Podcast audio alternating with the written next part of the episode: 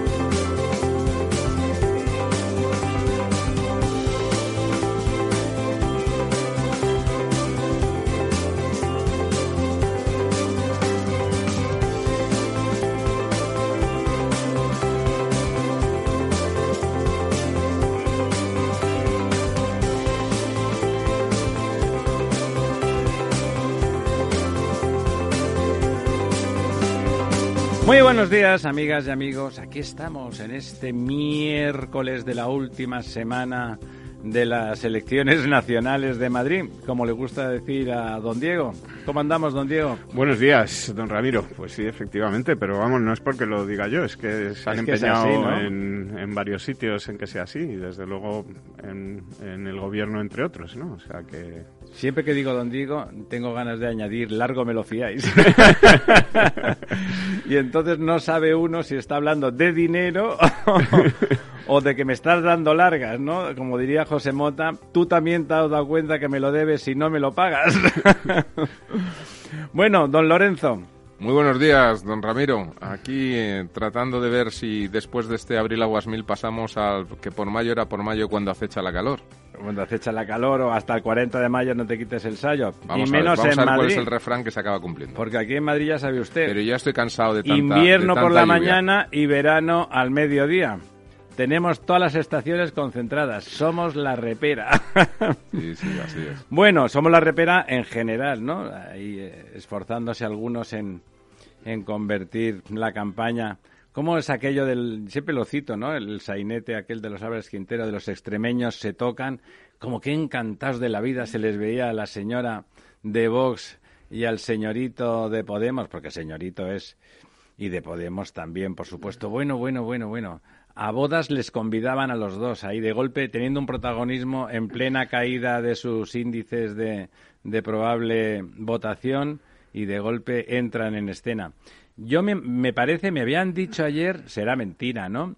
Que iban a dimitir el ministro del Interior y la directora general de, la Guardia Civil, porque claro, ¿qué sistema de control hay en unas instituciones que necesitan de tanta seguridad para que lleguen pedazo balas de 5 centímetros de largo de metal metidas en un sobre y que no pasen por ningún escáner ni por nada, ¿no? Porque, pues la verdad es que eh, descerebrados hay para mandar cosas y mandan siempre, ¿no? Que lleguen a la mesa del ministro y de la directora general, eso ya es pa' nota. Vamos, tanta nota que hasta no es fácil creer que han llegado espontáneamente. Pero bueno, vamos a dejarlo ahí. Si quiere, así como hay mucho tema hoy en general y en particular, resolvemos nuestros negocios con los pantanos para empezar.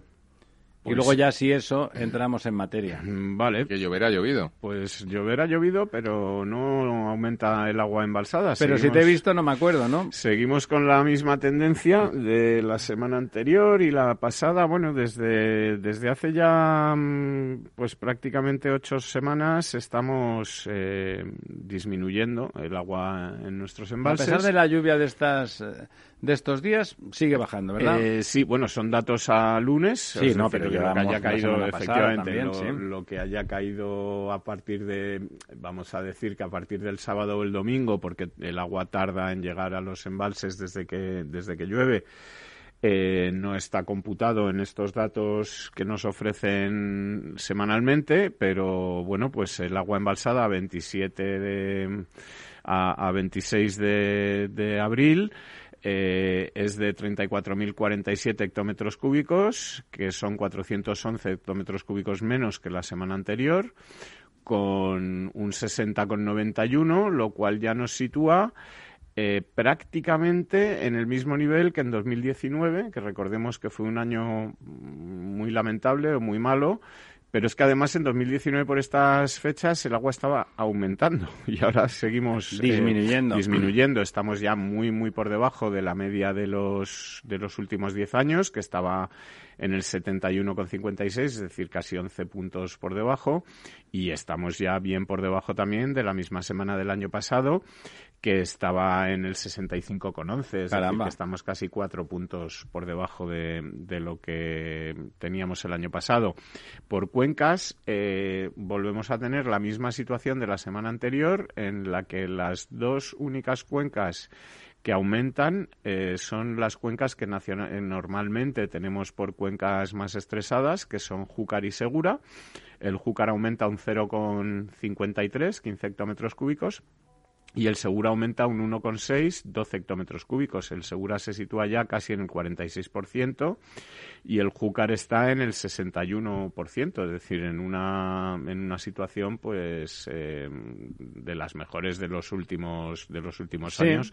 Curiosamente las dos peores están de las dos mejores. Para esta cuenca, una de las que más baja esta semana es el Tajo que baja un 1,89 aunque los embalses de cabecera eh, entre Peñas y Buendía se quedan prácticamente igual. Eso quiere decir que han empezado a regar en algunos Efectivamente.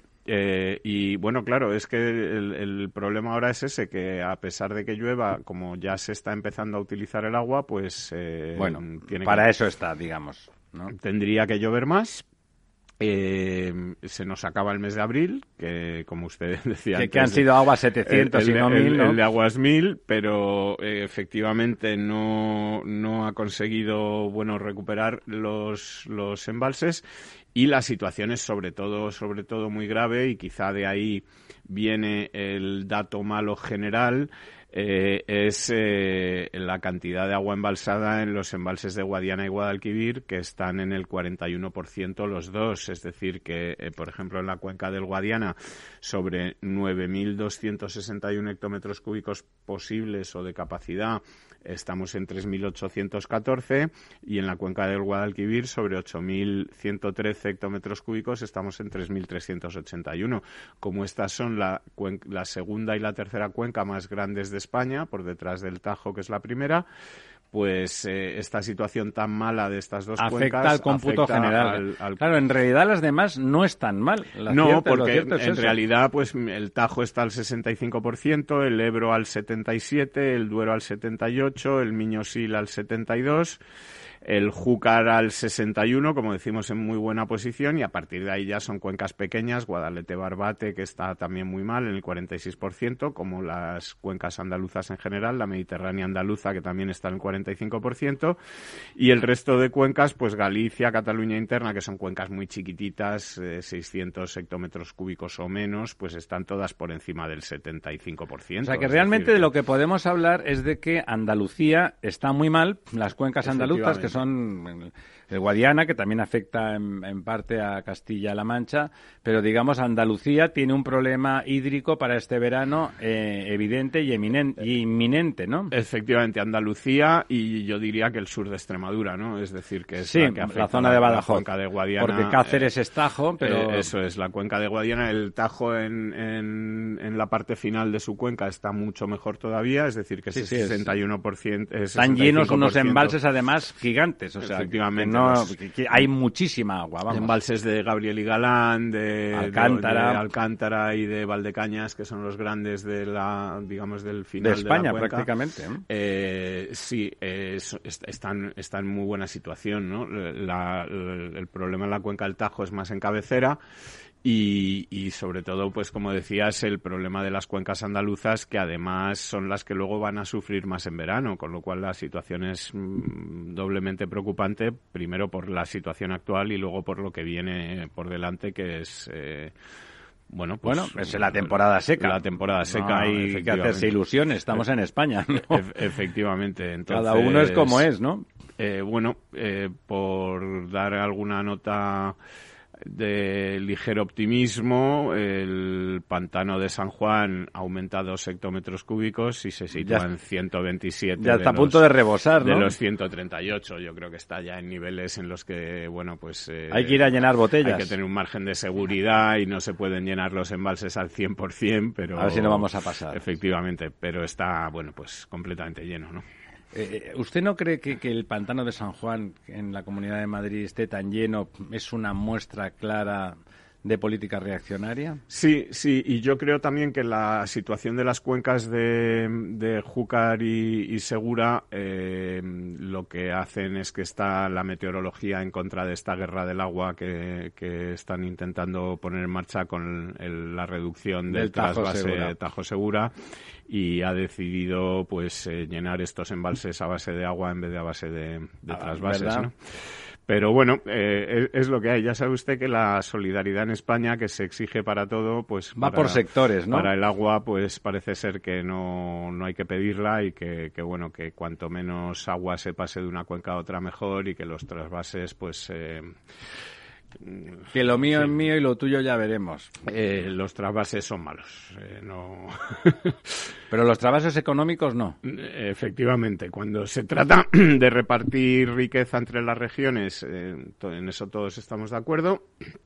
Cuando se trata de repartir agua, pues... Como si el agua no fuera riqueza estrictamente. Exactamente, parece que no, que no está bien visto, ¿no? Que, y además entramos ahí pues en esas guerras del agua entre que, que además nos demuestran que ya no solo es que los partidos, digamos, el Partido Popular, el PSOE sean incapaces de ponerse de acuerdo en el, tema del agua, sino que...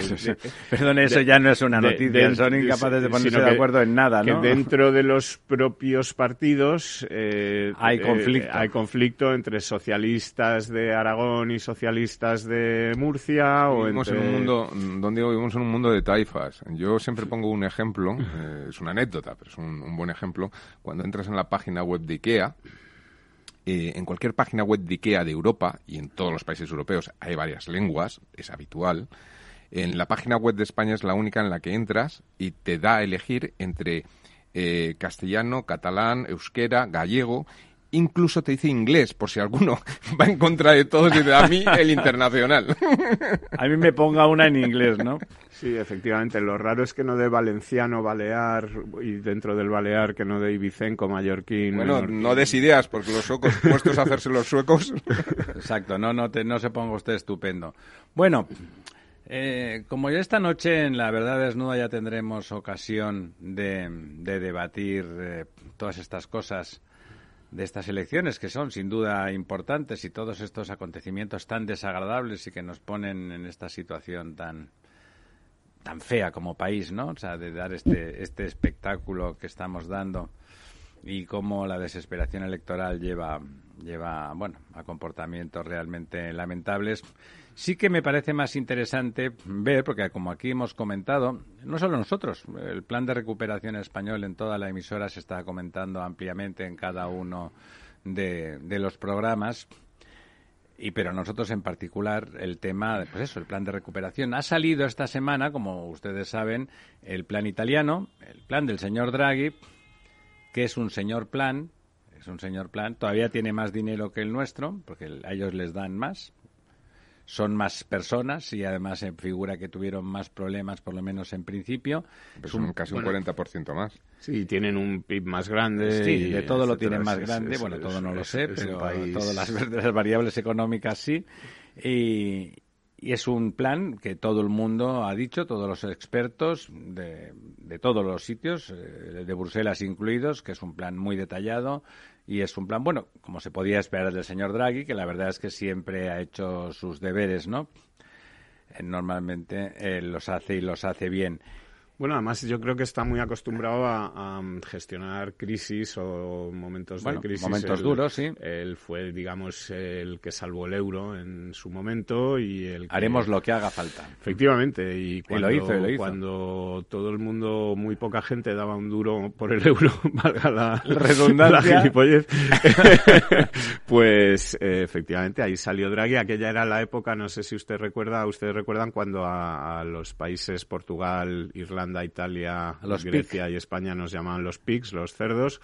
Y, bueno, eh, Draghi salió ahí a defender el euro. Hombre, y, él es italiano, ¿no? y consiguió pues pues que la moneda única mm, siga existiendo hoy en día y siga bueno, siendo sin además duda una- es una es una un fundamento con de Europa mucha fortaleza y, y de España. que ya se está convirtiendo en una, una moneda mm, bueno aceptada prácticamente en el mundo entero mm, no al nivel del dólar pero casi no El, bueno, prácticamente. ¿eh? Al hilo, al hilo de eso que decimos, comparando, comparando nuestro, vamos a llamarle plan, entre comillas, con el del señor Draghi, eh, estaba el señor Tony Roldán, recuerdan, ex portavoz económico de Ciudadanos, que es un señor que políticamente pesarán lo que quieran, pero trabaja en, la ESADE y tiene un equipo de investigación en ámbito en el ámbito de la economía y ha investigado, ha, des- desarrollado un poco el análisis de- del plan del gobierno Sánchez y, le ponen eh, pegas, ¿eh? y dice exactamente el titular es Reformas, Gobernanza y Capital Humano, grandes debilidades del plan de recuperación, ¿no?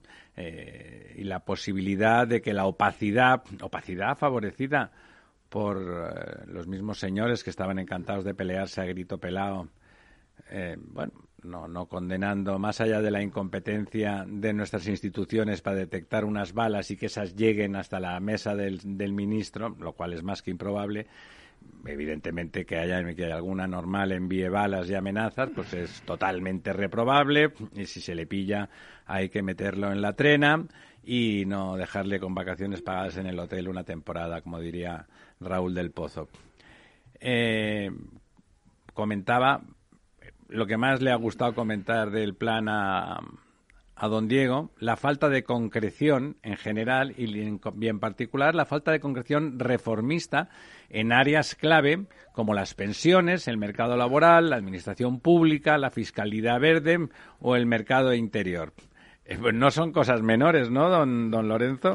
No, efectivamente, y además con la gravedad añadida de que, de que se van a ser evaluadas y por lo tanto la Unión Europea. Pero no podría- solamente evaluadas, sino van a tener un efecto real en la economía española. Lo que Por no supuesto hacer van a tener un efecto, van a tener un efecto real, pero además que es que ya se ha avisado desde la Unión Europea que en un momento dado, aunque se diesen las primeras partidas de ayudas, si estos planes eh, no no son, eh, digamos, no pasan el criterio de evaluación y no cumplen los requisitos que están pidiendo, pues pueden solicitar la recuperación de los fondos eh, que, se han dado. Es decir, que es un tema bastante grave.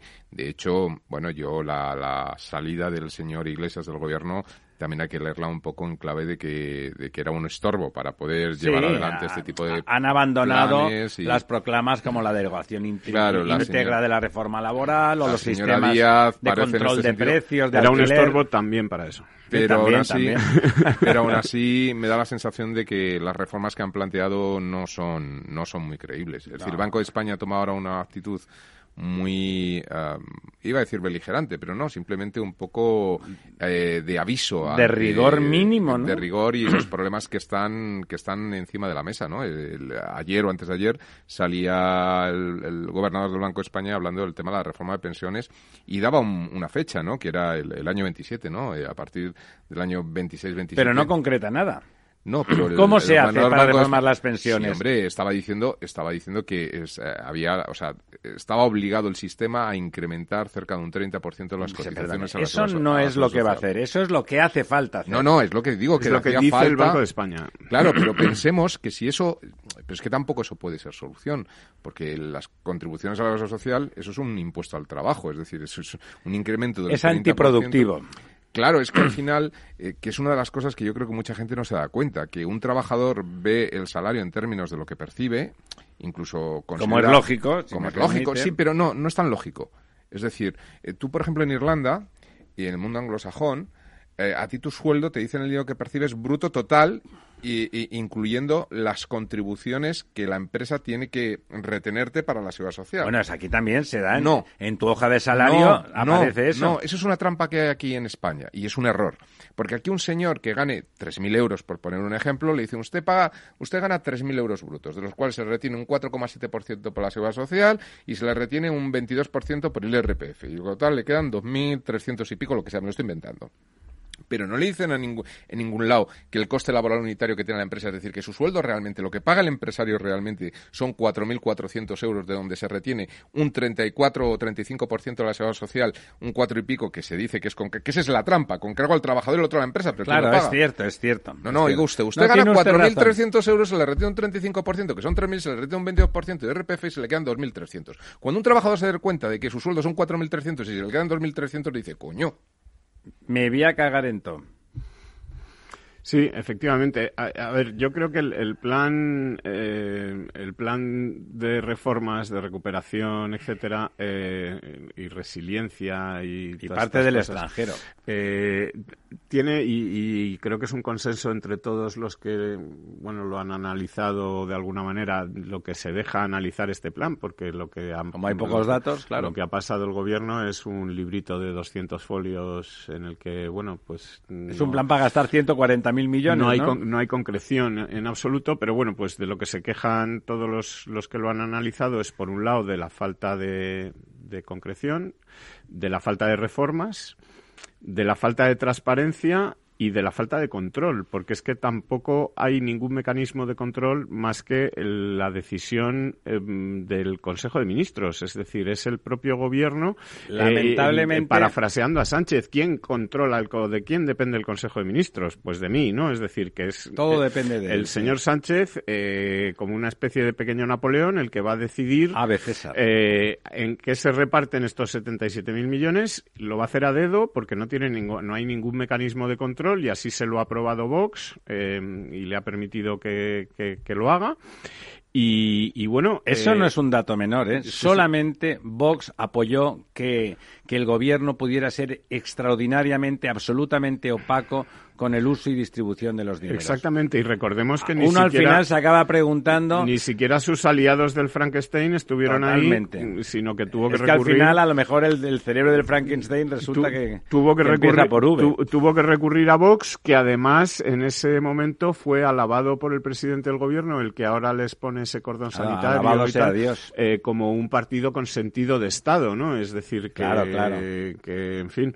Eh, bueno, eh, sí, pero es verdad, es un, es un partido consentido. Y, y a, mí hay, a mí hay otra cosa que me preocupa, que ya no es solo lo mal que se vayan a repartir los fondos, sino eh, esta noticia que ha salido esta semana, que lo que viene a decir es que de los 2.500 millones que licitó el Ministerio de Sanidad el pasado mes de agosto para comprar material sanitario, solamente se han gastado 57 millones. Es decir, que aquí lo que tenemos también es un problema gravísimo de ejecución. De capacidad de ejecución de, capacidad de ejecución de las licitaciones. Volvemos con ese tema y con otros dentro de dos minutos, amigos. No se vayan.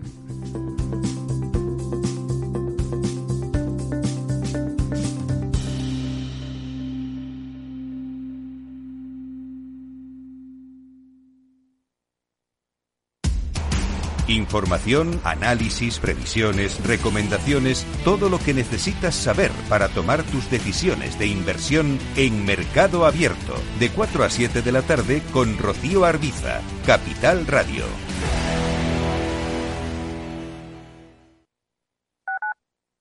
Capital Radio Madrid, 105.7. Metro de Madrid te lleva de forma segura al trabajo, al gimnasio, al retiro. Un medio de transporte accesible y rápido que te acerca a los lugares y a las personas que más quieres. Ahora y siempre, utiliza el transporte público. Ahora y siempre, muévete en Metro. Metro de Madrid, Comunidad de Madrid.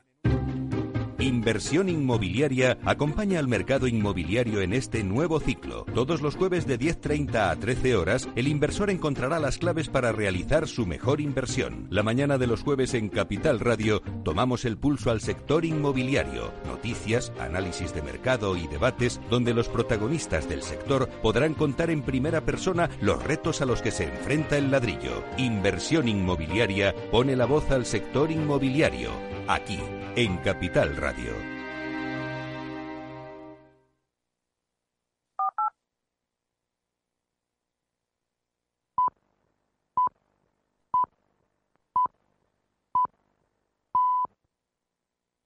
El Estado Ciudad, Capital Radio. Aquí estamos de vuelta. Bueno, pues lo dicho, falta de transparencia, falta de concreción, falta de reformas, peligro gravísimo desde luego de discrecionalidad, que es de lo que tiene pinta, de intentar asegurar unas elecciones a base de clientes que con 140.000 millones se pueden hacer muchos clientes, pero muchos. Piensen que la mitad de esos dineros son a fondo perdido, o sea que pueden ser regalos, y, como el de el, de Plus por ejemplo. Una, puntualización, estamos hablando de 144.000 millones, pero lo que yo he leído en el librito azul famoso que Sánchez lleva paseando por España desde el mes de octubre pasado, que ha presentado veces que presentó en el Parlamento, etcétera, de lo que se habla es de los 70.000 millones que vienen. Que son gratis, que son gratis. De los 140.000 no se habla, es decir, no no, no hay plan para eso. No hay plan para eso. Es lo, que reparte, digamos, esos fondos que reparten movilidad sostenible y segura en digitalización. Todo es de lo gratis. es de los es de 70.000 millones. Fíjense ustedes que el plan de Draghi es de 280.000. No ¿eh? habla de 144.000, habla de 70.000. Eh, entonces, eh, los otros eh, 70.000 euros mm, de 70.000 millones de euros, eh, supongo que tendrán alguna idea de si van a pedir el plan o no, pero en el plan que ha presentado Sánchez como tal, en el plan azul al que hemos tenido acceso, no figuran. Insisto, eh, antes de dejarle la palabra larga y tendida a don Lorenzo, que es su negociado, el plan Draghi son 280.000 sin subir impuestos detallados proyecto a proyecto diciendo lo que quiere hacer y cómo lo quiere hacer. Qué envidia. No, decía que eso, eso que comenta don Diego es cierto. Y ya se habló de ello, es decir, ellos ya dijeron en su momento, en la época en la que todavía estaba el señor Iglesias en el gobierno, que para qué iban a coger la parte de préstamo si lo está dando más barato el Banco Central Europeo, ¿no? Eh, que es un gran error conceptual, ¿no? Es decir, se están equivocando, cosa que el señor Draghi, por supuesto, no. Eh, yo, de todas formas, querría hacer un, Explique por qué es un error conceptual. Ahora lo explico, pero déjame hacer un matiz. El hecho de que se está hablando de los 70.000 de subvenciones no significa que se puedan dedicar a lo que uno quiera. Ojo, es decir, que aunque no haya que devolverlos, no significa que por eso la Unión Europea no vaya a hacer un seguimiento de en qué se gasta ese dinero. Es decir, si no hay que justificarlo. Dentro de un orden, don, don Lorenzo. Bueno, bueno, no, dentro, de un orden, no. Eso precisamente ha habido pruebas de, que es muy difícil oponerse a un gobierno, en más de un gobierno de un país importante de la Unión como España. Don Ramiro, esa es precisamente la amenaza que, ha venido desde la Unión Europea diciendo que si no se cumplen las, las, los compromisos, que se podrá solicitar la devolución del dinero. Ojo cosa que en una deuda siempre te solicitan la devolución del dinero, lógico y normal. es una cosa, ¿verdad? es así, ¿no? Por lo tanto, ojo que no es que se pueda hacer lo que quieran. Y de hecho, yo antes en el, en el off le comentaba a don Diego que una de las cosas que me produce cierta garantía de que los fondos, en términos generales, ¿no? Eh, más o menos se vayan a utilizar de forma eficiente es que hay tan poca capacidad de gestión por parte del sector público de estos fondos que al final van a tener que repartírselo entre cuatro o cinco grandes corporaciones españolas, los Telefónica, Iberdrola, etcétera. Oiga, siempre habla un plus ultra, siempre habla un plus ultra para darle 50 puede, pero, millones, pero será ¿eh? marginal. O sea, al final yo creo que vendrán las grandes corporaciones españolas que cogerán grandes tajadas eh, con proyectos serios, porque esta gente, y me consta, tienen profesionales muy preparados y tienen proyectos sobre la mesa muy interesantes y, lo harán y lo llevarán adelante. Por supuesto, habrá los pequeños gastos por ahí, pequeños que, estamos hablando quizá de cientos de millones, pero que o de en la comparación de los 70.000 millones eh, que estarán. Y lo otro que digo que es una equivocación conceptual es simplemente porque la deuda que se, que se contrae con la Unión Europea, es decir, ese préstamo de los otros 70.000... Se mutualiza, ¿no? Primero, viene mutualizada. Eh, segundo, está a muy largo plazo. Eh, en tercer lugar, eh, digamos que es una deuda que no está abocada, que es por eso por lo que la huyen, a un sistema del rollover. Un sistema de rollover que es que mm, cuando vence la deuda la vuelvo a, renovar. ¿no? Cosa que los fondos que provienen, eh, que se colocan en el mercado y que mientras el Banco Central Europeo esté, esté inyectando y comprando la deuda pública, pues se sigue con el proceso del rollover. Podéis ir a muy cortos plazos o a plazos más cortos, ir roleando la, la deuda pero claro, eso al final, y el señor Draghi lo sabe porque, entre otras cosas, ha sido presidente el jefe del Banco, pues eso tiene un, horizonte temporal, tiene un límite. En el momento en que eso eh, desaparezca, pues quedará totalmente estrangulado ese proceso de roleamiento, cosa que la deuda contraída con, y, de alguna forma eh, solidarizada, ¿no? Eh, mancomunada con el resto de la Unión Europea, pues no.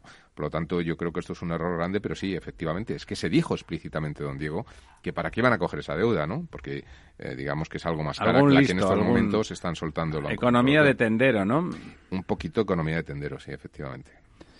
Bueno, pues la verdad es que creo que a medio plazo tenemos motivos para preocuparnos ya por el futuro del país. Por eso estas elecciones son enormemente importantes porque significarían poner un dique a la expansión de ese tipo de políticas y de ese tipo de reflexiones antiproductivas estrictamente reaccionarias. A ellos les extrañará oír que se les llame reaccionarios, pero son extraordinariamente reaccionarios. Toda la, toda la campaña, muy a pesar del, del talante amable y suave del señor Gabilondo, toda la campaña se ha girado en, en, una reacción aprovechando.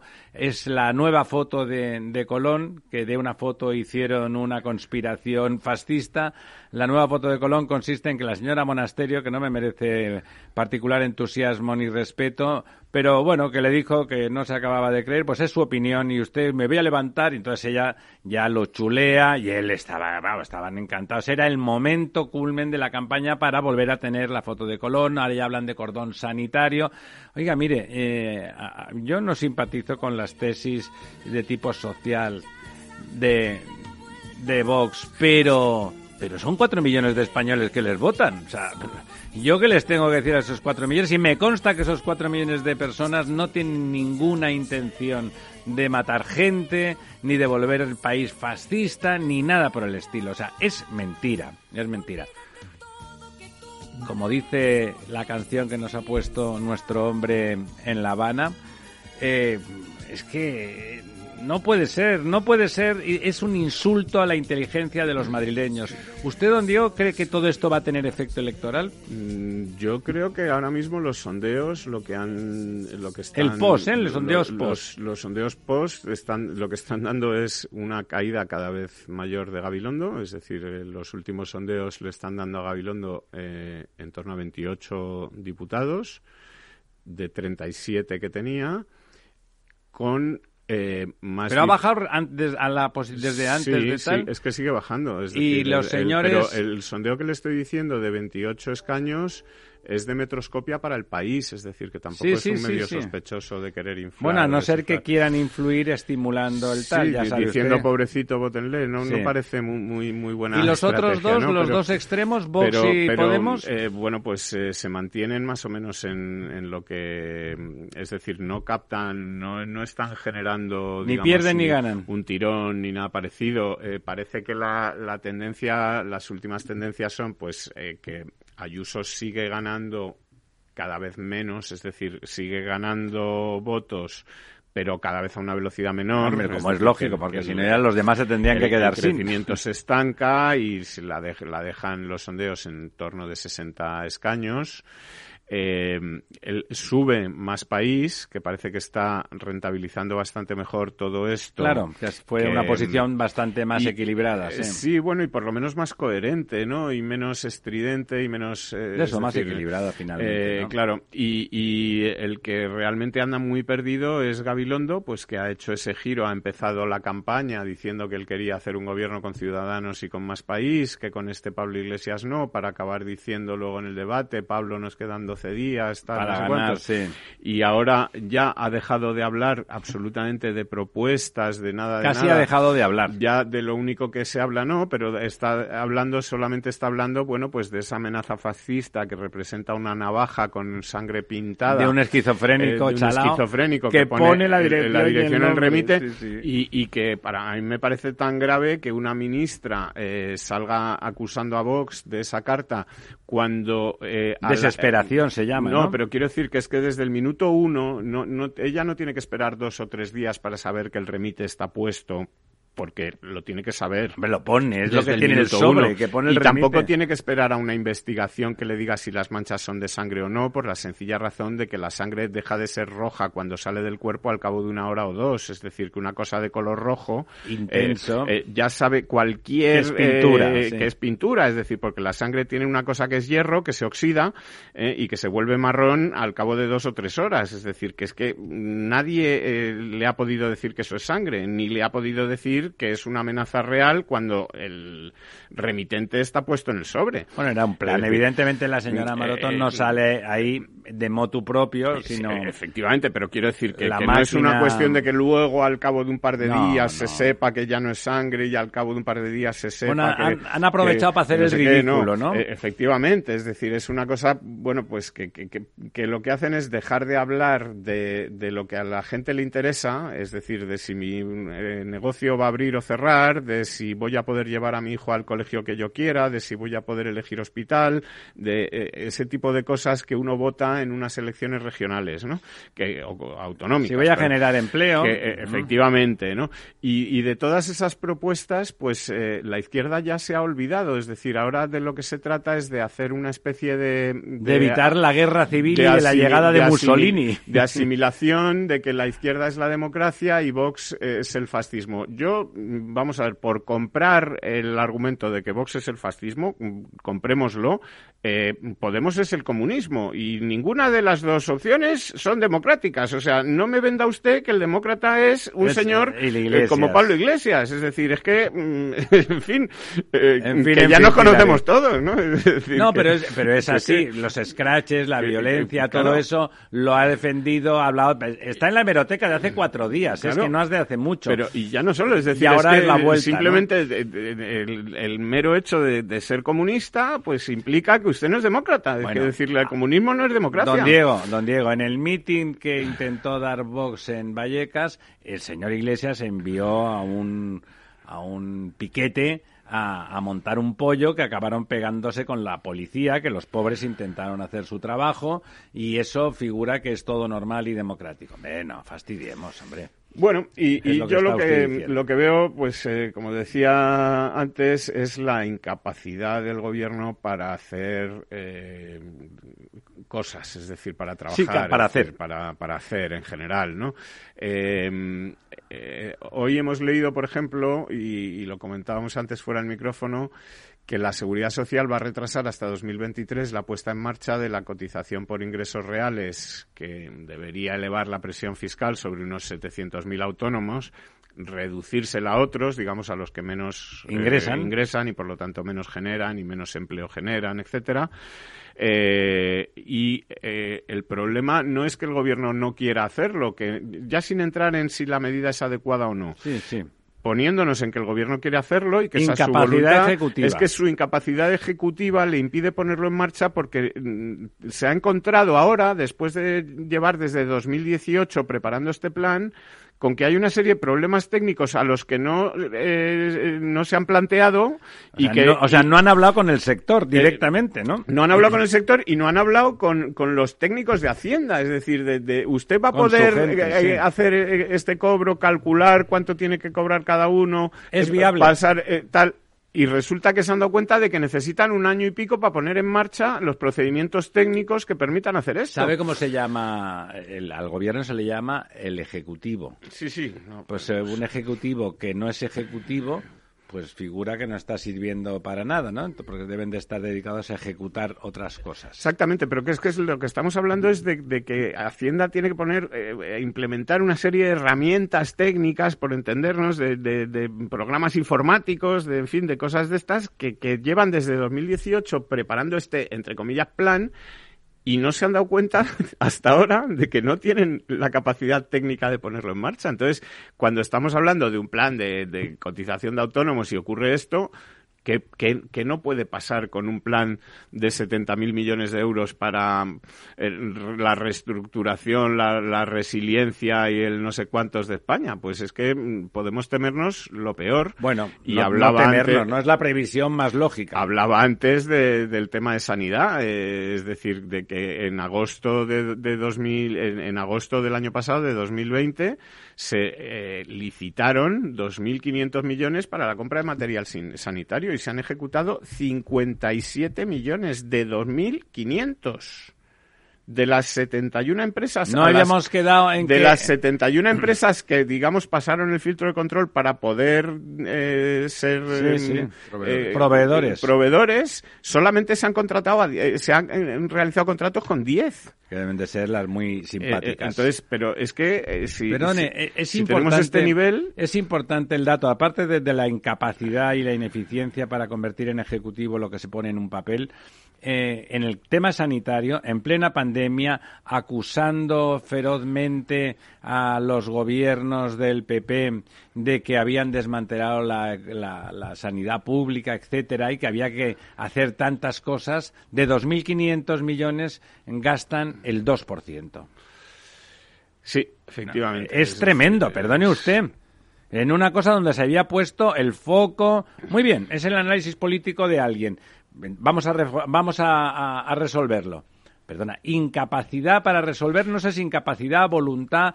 De hecho, a lo largo de la pandemia, al principio de la pandemia, los proveedores habituales del Ministerio del Señorilla eran bastante insolventes, bastante sin ningún currículum. Y además, lo que quiere decir y con fracasos muy notables. Lo que quiere decir este dato que estamos dando es que las, los gobiernos autonómicos han hecho esas compras fuera de, de esta... Eso, sin ese eh, dinerín. Eh, sí, y, lo han tenido que hacer, digamos, por eh, supliendo la incapacidad del gobierno para hacerla.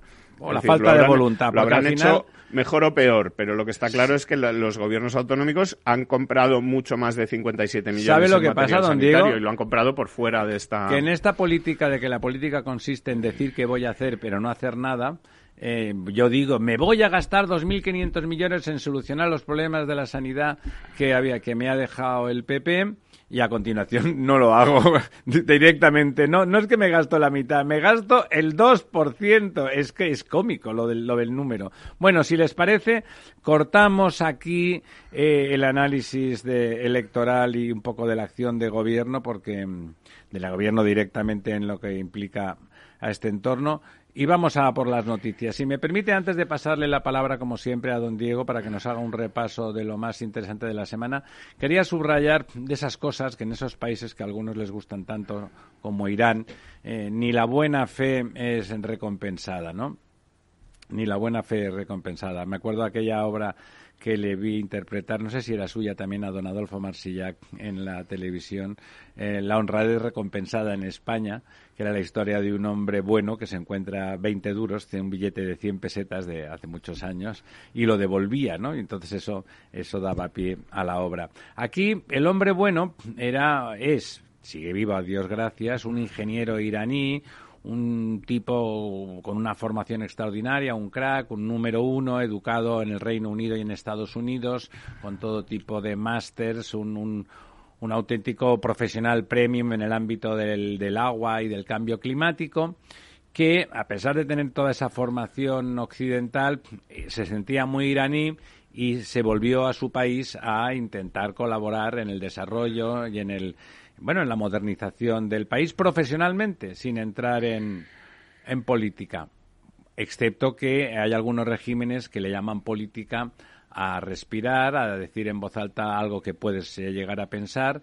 Tenía, como es habitual en nuestros jóvenes en todo el mundo occidental, pues una querencia hacia las redes grandes cualquiera, no ya de nosotros, si hablamos de nuestros hijos, vamos, viven dentro de la red, a veces no sabe si hay que sacarlo de la pantalla para verle y darle de cenar. Eh, bueno, pues eh, eso le costó que tuvo que huir, eh, tuvo que huir aprovechando un viaje profesional a Tailandia. Desde Tailandia dijo, si te he visto, no me acuerdo. Y su gozo, su gozo de, de iraní comprometido con su país y que quería de volver ahí y verter todo lo que había aprendido en los nuestros, pues no pudo ser posible. Eh, les parecerá una anécdota menor, pero es el tipo de frustración que las buenas gentes sufren habitualmente en ese tipo de regímenes que, algunos pues ponen por, por las nubes y dicen que todo lo que pasa en ellos es culpa de la maldad occidental. Don Diego, por favor. Bueno, pues mira, yo creo que hoy publica el Confidencial eh, una noticia eh, que sería importantísima eh, de confirmarse y es que según las fuentes de este, de este diario digital, el gobierno va a dar el visto bueno a la OPA de IFM sobre Naturgy, por la que el fondo australiano bueno va a adquirir la mayoría del capital de, de o sea, que Naturgy también va a dejar de ser española. Efectivamente, eh, va a pagar a 23 euros por acción, un total de 5.000 millones de euros. ¿Cuánta prima supone eso? Eh, pues ahora mismo bastante, porque la acción de Naturgy eh, estaría ahora mismo en torno a los 19 euros. Pues, Caramba. supone una prima importante. Un 15% de prima. Pero en el seguramente en el momento de realizarse la compra, pues ya se habrá igualado. No, ya, ya, pero bueno, los que están ahora ya ganan un dinerín. la oferta inicial inicial fue de 22,7 eh, eh, o sea, de 20, perdón, de 21 euros y ha ido subiendo hasta 23. Eh, eh, va a quedarse con el 22,7% del capital de Naturgy, será el accionista mayoritario con mucha diferencia pero no de control. no, no, tiene el, control absoluto. Eh, parece según informa el confidencial que eh, el, gobierno estaba en disputa había ministros a favor ministros en contra digamos que el bando de Calviño y el bando de Pablo Iglesias, eh, es muy posible que la salida de Pablo Iglesias del gobierno haya, digamos, facilitado, rebajado las tensiones y facilitado. Eh, bueno, pues que los ministros favorables a la entrada de este fondo australiano que recordemos que es un fondo que invierte en, infraestructuras, que invierte a largo plazo, que no es un fondo especulativo. Sí, no es un fondo buitre. Bueno, eh, esto no es un fondo de los llamados buitres, es decir, es un fondo que, se dedica, digamos, a inversiones a largo plazo y que, eh, bueno, pues eh, los ministros favorables a dar entrada a este fondo, pues han impuesto su criterio Parece que, según informa también el confidencial, va a haber algunas cláusulas de protección sobre determinados negocios que seguramente IFM, IFM aceptará o no va a tener problema en aceptar y que esta autorización se producirá de manera formal después de las elecciones del 4 de mayo.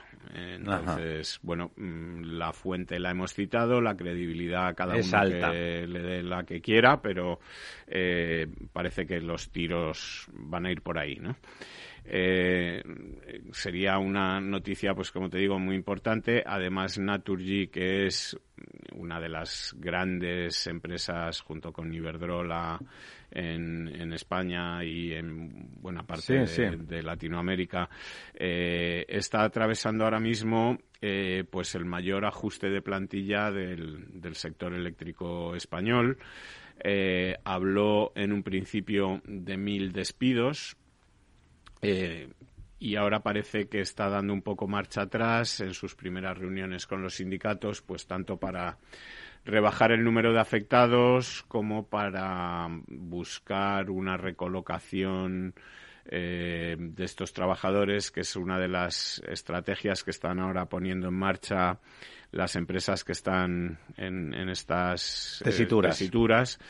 Eh, que es incorporar pues a una empresa de recursos humanos y de recolocación en las negociaciones, etcétera, para buscar salida a los otra salida laboral a los eh, empleados de los que, de los que tiene que prescindir o de los que quiere prescindir porque recordemos que eh, estas regulaciones de empleo masivas tanto en el sector bancario como en el sector energético en este caso se están produciendo en empresas que dan beneficios, dividendos y que puede discutirse realmente. Y, grandes, y grandes sueldos a, sus, a sus directivos. ¿Cómo, lo, ¿Cómo ve la operación? Uno, ¿le parece bien que se permita la entrada de IFM? Y segundo, toda esta segunda parte de, de la reestructuración, pues a pesar de estar dando beneficios. Mm.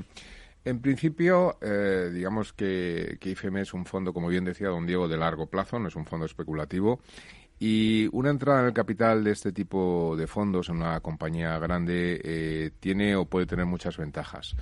Eh, Naturgy es una compañía, antes hablaba don Diego del sector eléctrico, Naturgy no es el sector, no, es una empresa eléctrica, es mucho más, es decir, es una empresa de gas principalmente, recordemos que la antigua gas natural, Unión Fenosa, que es lo que ocurre, esa eh, integración que hubo con Unión Fenosa, que es lo que da que sí que es una eléctrica, etcétera, ¿no? Y el sector del gas es un sector que, que, bueno, pues está abocado a una profunda reconversión en los próximos, pongamos, 10, 15 años, ¿no? Entonces, el, el, tener eh, socios potentes desde el punto de vista del capital implica que una empresa puede acometer eh, nuevos retos, nuevas inversiones con ampliaciones de capital a la que acuden sus, accionistas y con ello mayor nivel de endeudamiento y poder acometer pues grandes reformas. Entonces, desde ese punto de vista, me parece que es un socio positivo.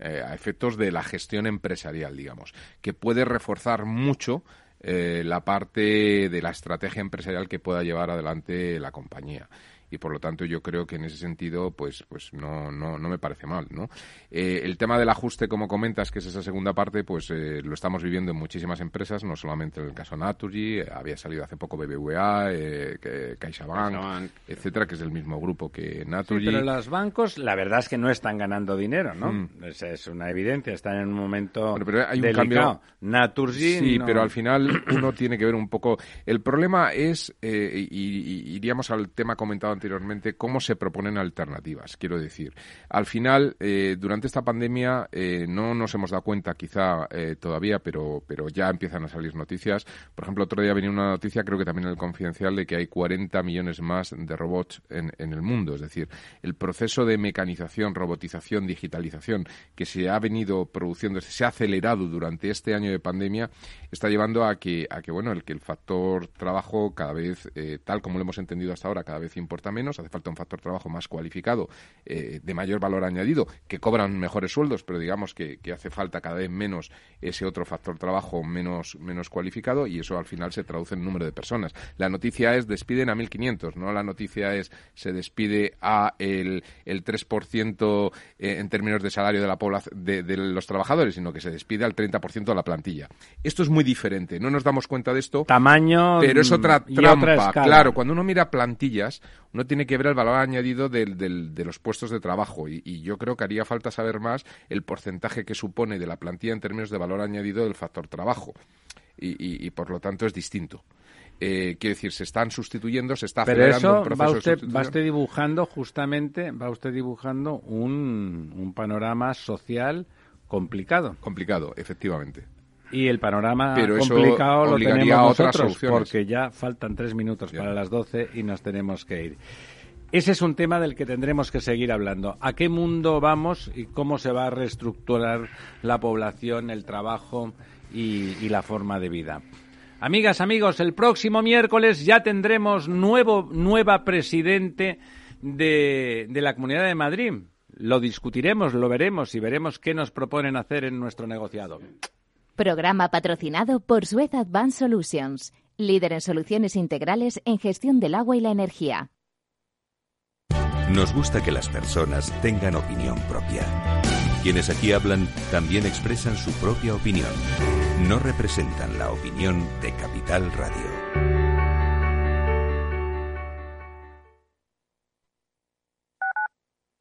Tu radio en Madrid 105.7, Capital Radio. Memorízalo en tu coche. Si te gusta la cocina gallega de siempre, en el Mesón Gallego 1 y el Mesón Gallego 2 encontrarás los mejores pescados y mariscos de las costas junto a recetas de la Galicia interior, además de las carnes de Sanabria y los mejores embutidos de Zamora y nuestra terraza. Te esperamos en la calle Muller 35, teléfono 91 579 3623 y en la Plaza de la Remonta 13, teléfono 91 579 0769. Una recomendación del programa gastronómico Mesa y Descanso.